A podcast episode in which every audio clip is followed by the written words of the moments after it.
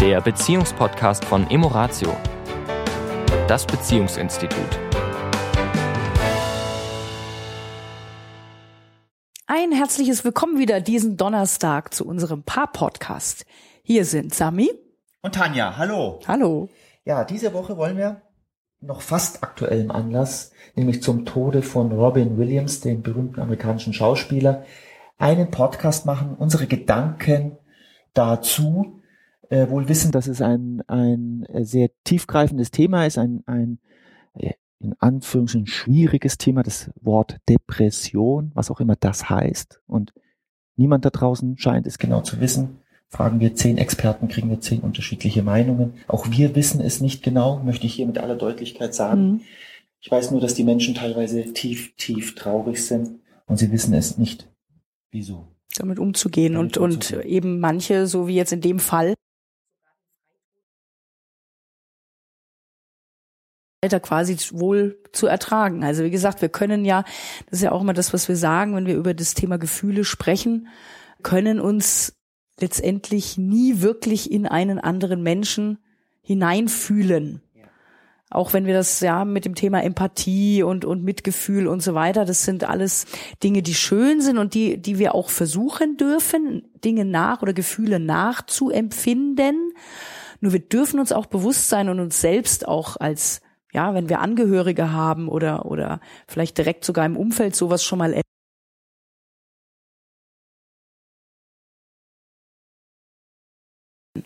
weil wir einfach Gefühle anderer Menschen nicht wirklich nach können, weil wie fühlen wir?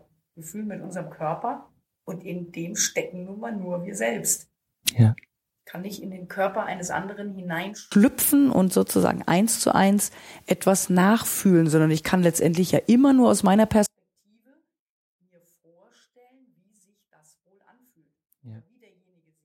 fühlen mag. Also da auch ein bisschen den Druck rauszunehmen, wenn wir selbst eben im Umfeld vielleicht Menschen haben, die darunter leiden oder selbst so eine Situation erlebt haben, uns ein Stück weit frei zu machen von diesem ja, Schuldgefühl, was vielleicht auch dann manchmal mitschwingen mag. Ja. Und vielleicht ganz konkret zu dem Fall von Robin Williams, weil es sind ja, egal ob es jetzt Heath Ledger oder, oder Whitney Houston, und mir ist jetzt mal gleichgültig, ob ich durch Drogen, Alkohol oder wie das dann zustande kommt. Robert Enke, der Torhüter, also was wir hören, sind ja die, die Berühmtheiten sozusagen. Wir kriegen ja gar nicht mit die Menschen, die nicht berühmt sind, die, die nicht allgemein bekannt sind, von denen kriegen wir nichts mit. Wir kriegen ja immer nur sozusagen die Spitze des Eisberges kriegen wir mit. Wir fragen uns, die Hinterbliebenen fragen uns gerade bei denen, Warum?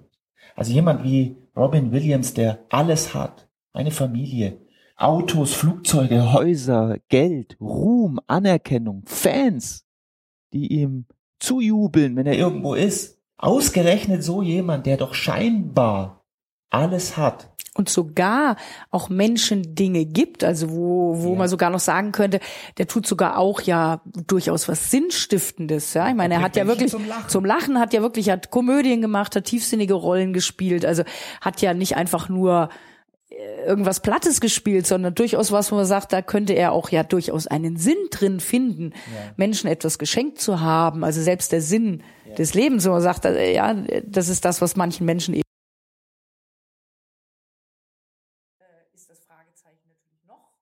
noch größer, gerade ja? für die, die zurückbleiben.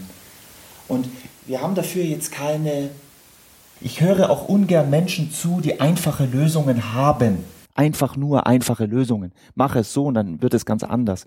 Das ist mir ein bisschen zu einfach. Und ich würde es gerne aus unserer Sicht erläutern, wie wir das so ein bisschen sehen. Nämlich durch das Modell sozusagen, dass wir in einer dualen Welt leben. Wir leben in einer Welt, die wir uns selbst geschaffen haben, die besteht aus Tag und Nacht, Minuspol, Pluspol. Wir haben Gott und Teufel geschaffen, Himmel und Paradies, materielle, materielle Welt und die geistige Welt, Mann, Frau, einatmen, ausatmen. Also es scheint so zu sein, dass wir immer zwischen zwei Polen wandern, dass das so der Rahmen ist, in dem wir leben.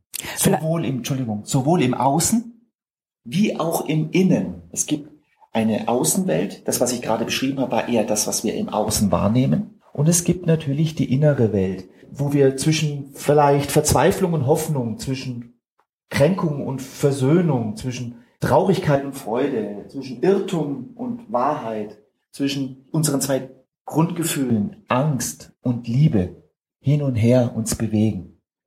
Und das ist letztendlich ja auch ein Stück weit äh, nötig. Weil nur im Kontrast wir ja überhaupt etwas erfahren können. Ja. Also wenn jetzt einfach immer nur Harmonie herrschen würde, überall. Hätten wir das Wort Harmonie nicht. Sozusagen. Wir wüssten gar nicht, was Harmonie ist, weil letztendlich das Gefühl der Harmonie ja nur spürbar wird im Vergleich zur Disharmonie. Ja. Die Frage ist sicherlich immer, und das ist ja sozusagen unsere Aufgabe, der wir uns widmen, wenn wir mit Paaren arbeiten, nicht diesen Kontrast aufzulösen, weil den wird es immer geben. Es wäre eine Illusion zu sagen, oh, nur trautes Heim, Glück allein und Harmonie.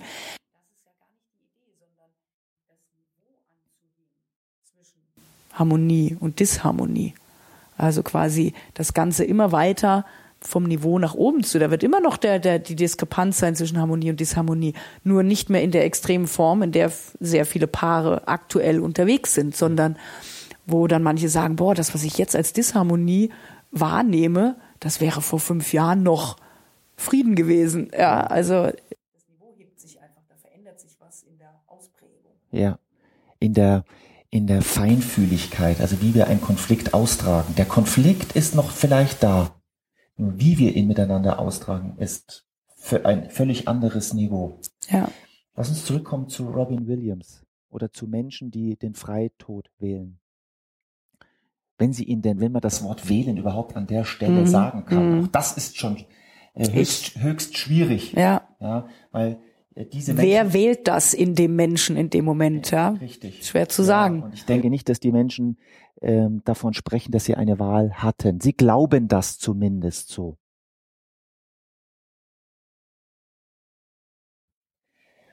Die Frage fokussiert sich sehr, sehr oft, was ich wahrnehme, ist auf das Äußere des Menschen. Also der hat doch alles. Mhm wir glauben, und das ist ein, ein Missverständnis, dass wir im Außen, wenn wir im Außen alles haben, dass wir automatisch im Innen, in unserer inneren Welt, glücklich, glücklich und zufrieden sind. Und das ist ein Mythos, das ist ein Irrglaube.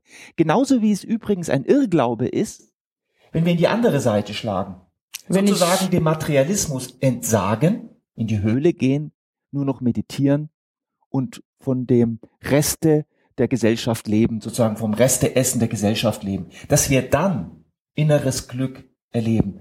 Beides sind Pole. Extreme. Extreme. Mhm. Und das Glück findet sich nicht weder auf der einen Seite, wenn ich mich nur auf das oder wenn ich mich nur auf das fokussiere, sondern wie immer liegt das in der in der Ausbalanciertheit. Ja, das Gute ja. liegt im Gleichgewicht. Absolut. In, in beiden zu genießen, beides, die körperliche Hygiene und die geistige Hygiene. Was bedeutet geistige Hygiene? Ja, dass ich letztendlich, wie denke ich über die Dinge? Also, wenn ich jetzt zum Beispiel ein berühmter Mensch bin und habe Ruhm und Anerkennung, ähm, ist ja immer wieder mal die, diese, diese, ja, oder Maria Callas habe ich letztens einen, einen Bericht gesehen, die ja auch zutiefst äh, getrieben war von, von Versagensängsten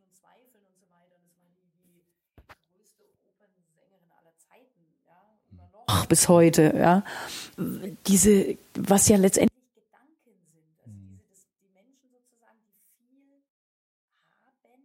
jetzt in dem Falle auch ein, ein, ja, ein, eine Gabe, ein Talent, ja, oder eben auch materielle Dinge oder Ruhm oder wie auch immer, dass der Gedanke darüber, ich könnte das verlieren, oder was ist, wenn ich die Anerkennung morgen nicht mehr habe oder diese Leistung nicht mehr erbringen kann? Also, dass, dass das ja oft eben der Gedanke über das, was ich habe, beziehungsweise nicht mehr haben könnte,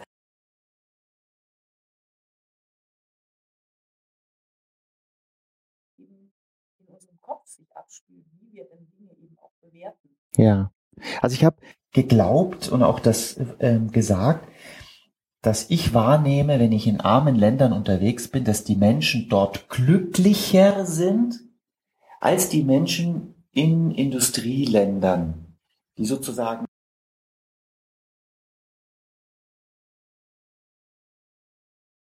nicht glücklicher oder weniger glücklicher als die Menschen dort. Und ich heute muss ich sagen,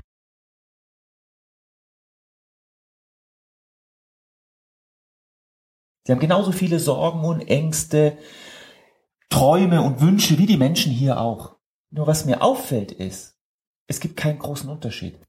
Das heißt, je mehr das Streben im Außen ist, sozusagen noch ein größeres Auto oder noch, irgendwann ist der Sättigungsgrad erreicht. Und dann kommt eben oftmals die Sinnfrage, für ja. was das eigentlich alles, ja, was, ja. was ist wirklich, äh, da gibt's ja dieses Buch auch, ne, was wir ja auch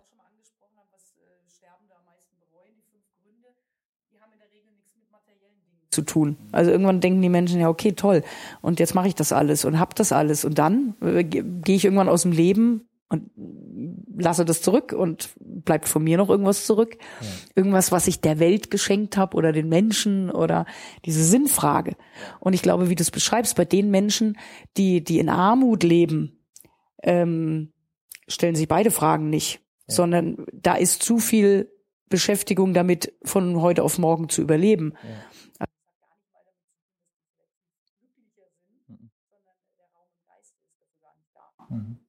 Es ist, es ist vielleicht auch im Außen, wenn man es im Außen betrachtet, vielleicht auch der, der Fall, dass das Miteinander in Beziehung sein, mit anderen Menschen in Beziehung sein und lachen und Gespräche führen, wenn ich meine, meine Fokussierung nicht zu sehr auf die materiellen Dinge habe, weil ich sie gar nicht habe. Ich habe sie gar nicht. Mhm. Was bleibt mir dann noch, wenn ich materielle Dinge nicht habe? Es bleiben die Menschen um mich herum. Das ist das, wenn die Cafés in Straßen von Kairo alle voll sind und die Leute ihre Shisha rauchen und dort stehen und Backgammon spielen. Mhm. Und wir interpretieren, Mensch, warum machen wir das nicht öfters? Das stimmt natürlich auf eine gewisse Weise, nur ist sozusagen das Einzigste, was sie dort haben, das ihnen Freude macht. Der, der Sinn dieses, dieses Podcastes für mich ist, dass wir nochmal drauf leuchten, dass wir zwei Pole haben, nämlich die innere und die äußere Welt. Wir beides in unseren Fokus richten dürfen. Wir dürfen für unser inneres Wohlbefinden sorgen. Und das hat sehr viel mit, was du gesagt hast, mit Gedanken zu tun. Die Gedankengefühle, denn unsere Gefühle entstehen durch unsere Gedanken. Und wir dürfen eine, wir dürfen achtsamer mit unseren Gedanken umgehen. Wir dürfen achtsamer mit unseren Bewertungen sein, die wir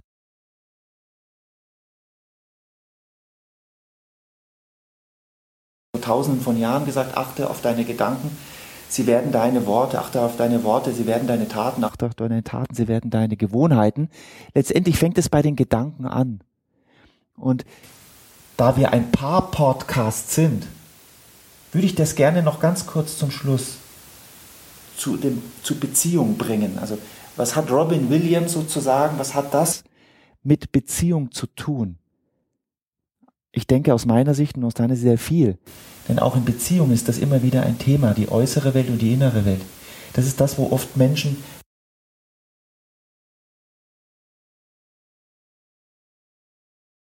haben doch alles. Mm, ja. Wir, wir haben, haben doch alles. Ist doch alles da. Wir haben ein Haus, wir haben Autos, wir haben Urlaube. Wo ist das, wo ist der Punkt? Und der andere sagt, mir fehlt etwas. Und, und der oder die eine sagt, ich verstehe es nicht. Und das ist oft das, wenn diese beiden Pole nicht im Gleichgewicht sind, wenn sie sehr in der Disharmonie sind, wenn die Fokussierung vielleicht sehr im Außen ist oder sehr im Innen ist und nichts mehr mit dem Außen. Kann auch sein. Ja, es ist, ähm, wir können es uns auch durchs Außen ein Stück leichter machen. Ja. ja, es geht ja darum, äh, wie du sagst, jetzt nicht nicht äh, die äußeren Dinge oder es geht, es sind alles nur Gedanken. Ja, die Gedanken sind ganz entscheidend, das sind 50 Prozent, mhm. wie ich über die Dinge denke. Mhm. Und 50 Prozent sind natürlich auch, wie schaffe ich mir meine äußere Welt, ja? Also, äh, wir nennen, nehmen gerne immer das Beispiel, ne? Ich, ich kann hier, wir wohnen ja hier in den Bergen, ich kann hier Radfahren auf die Berge. Das ist anstrengend. Da kann ich jetzt ein Klapprad nehmen. Noch anstrengender. Noch anstrengender. Oder ich kann mir ein ordentliches Mountainbike holen oder für den einen oder anderen vielleicht auch ein E-Bike. Kann also sozusagen die äußeren Umstände etwas vereinfachen und habe trotzdem Lust am Fahrradfahren und tue das. Das ist sozusagen die, die, die Essenz ist, dass du durch deine Gedanken die Lust, das Gefühl der Lust aufs Fahrradfahren hast. Ohne das hilft dir auch kein E-Bike und auch kein, es, die Äußeren spielen dann keine Rolle. Es fängt innerlich an, von innen nach außen. Genau.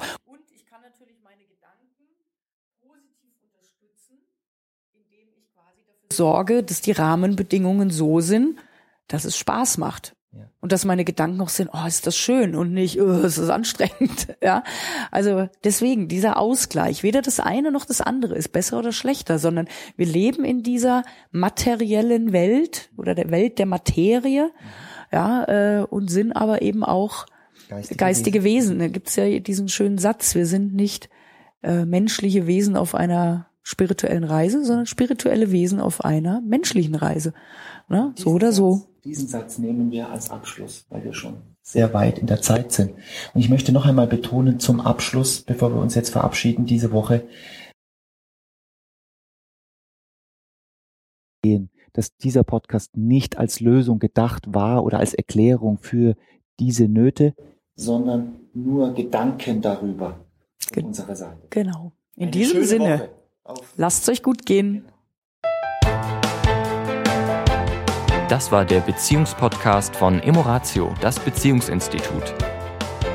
Weitere Informationen zu unseren Seminaren und Paarberatungen finden Sie im Internet unter www.emoratio.de.